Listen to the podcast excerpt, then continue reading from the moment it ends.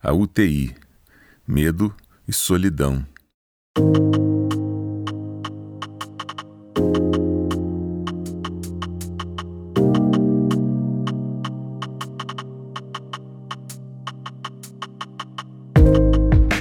Eu sou Eduardo Lakshevitz e essa é a minha segunda chance.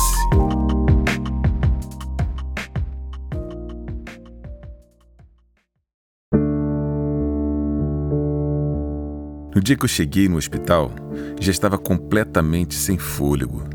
Entrei na emergência e fui imediatamente colocado numa maca. A partir daí, não tenho lembrança exata do que ocorreu.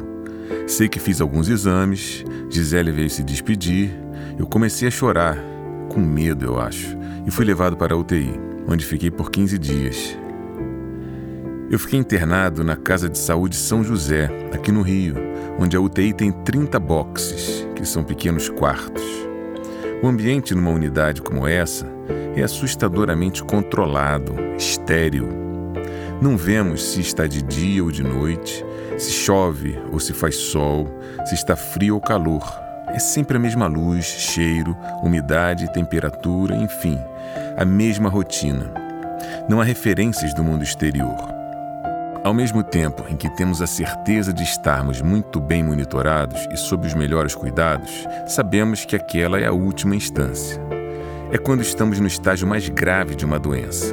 Daí vem a sensação de total falta de controle, e nessas circunstâncias, instintivamente tendemos a criar uma rotina que nos dê, na medida do possível, um pouco mais de tranquilidade. No meu caso, alguns dos marcadores dessa rotina que pontuava a espera por boas notícias eram as mudanças de turnos, com suas conversas e novidades, os horários da visita médica e das refeições, as horas de trocar de posição no leito, o que, aliás, é muito importante para facilitar o trabalho dos pulmões. Os exames também faziam parte dessa rotina, mas depois de um tempo eu nem sequer acordava quando o pessoal do laboratório vinha para me espetar com aquelas agulhas. Aliás, com o passar dos dias, era cada vez mais difícil encontrar alguma veia que prestasse nos meus braços. Mas o ponto alto do meu dia era a visita da Gisele, sempre por volta das três da tarde. Era quando minha energia se renovava.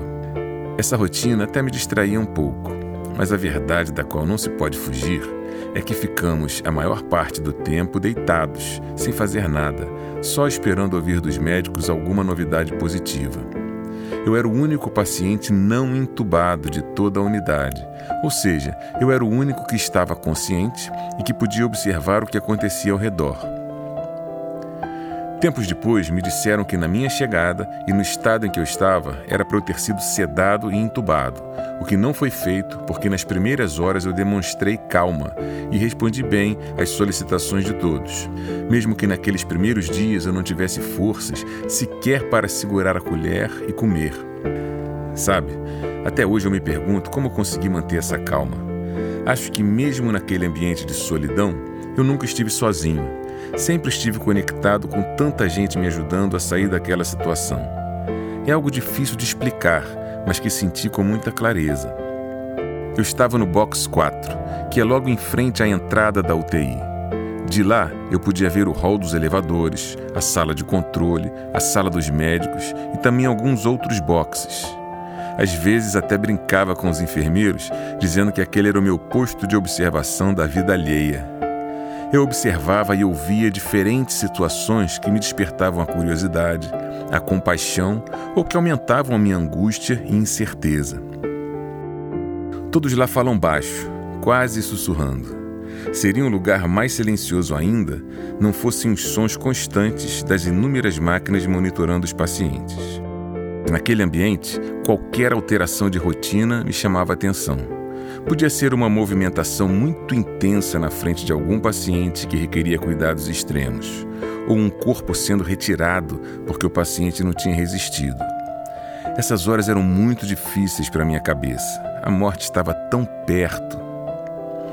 Às vezes ouvia gemidos e até pedidos de socorro de pacientes que chegavam, sempre com grave dificuldade respiratória e que eventualmente eram entubados. A UTI é um lugar onde o desespero aflora. É uma noite escura, de fim incerto. Numa tarde, percebi a chegada de um homem na unidade. Mas na posição em que eu estava, não o reconheci. Só consegui ver que usava calças e sapatos pretos. Enquanto ele se paramentava, olhei melhor e notei que era o padre, vindo trazer algumas palavras a um doente terminal, que faleceu pouco depois. Aquela cena, no meio de uma tarde aparentemente tranquila, me fez chorar o resto do dia. Numa hora dessas, a gente pensa em tudo. Por que eu? Por que isso aconteceu comigo? O que vai acontecer comigo? Eu sempre perguntava o nome de todos na equipe que me atendia, o que dava uma certa humanizada naquela relação. Muitos também me chamavam pelo nome, e não de paciente do Box 4. Às vezes até paravam um pouquinho para um papo curto, e por isso, além dos nomes, conheci problemas, alegrias, famílias e até endereços. Eu só não via rostos, por causa da quantidade de proteções usadas por eles, como máscaras, óculos, etc. Com isso, pude conhecer mais de perto um pouco do trabalho desses profissionais e de presenciar a força e o equilíbrio que lhes são necessários nessa luta diária. Numa tarde daquelas, eu fiz uma canção. É uma breve descrição da UTI na visão de um paciente. Quando voltei para casa, liguei para o Vinícius Oliveira, um músico talentoso e sensível, pedindo a ele que produzisse a canção. Ele não só topou a ideia na hora, como também entendeu a profundidade e a força do que eu estava dizendo. Essa é a música de hoje, Anjos, uma canção minha com a produção do Vinícius. Espero que vocês curtam. Até a próxima.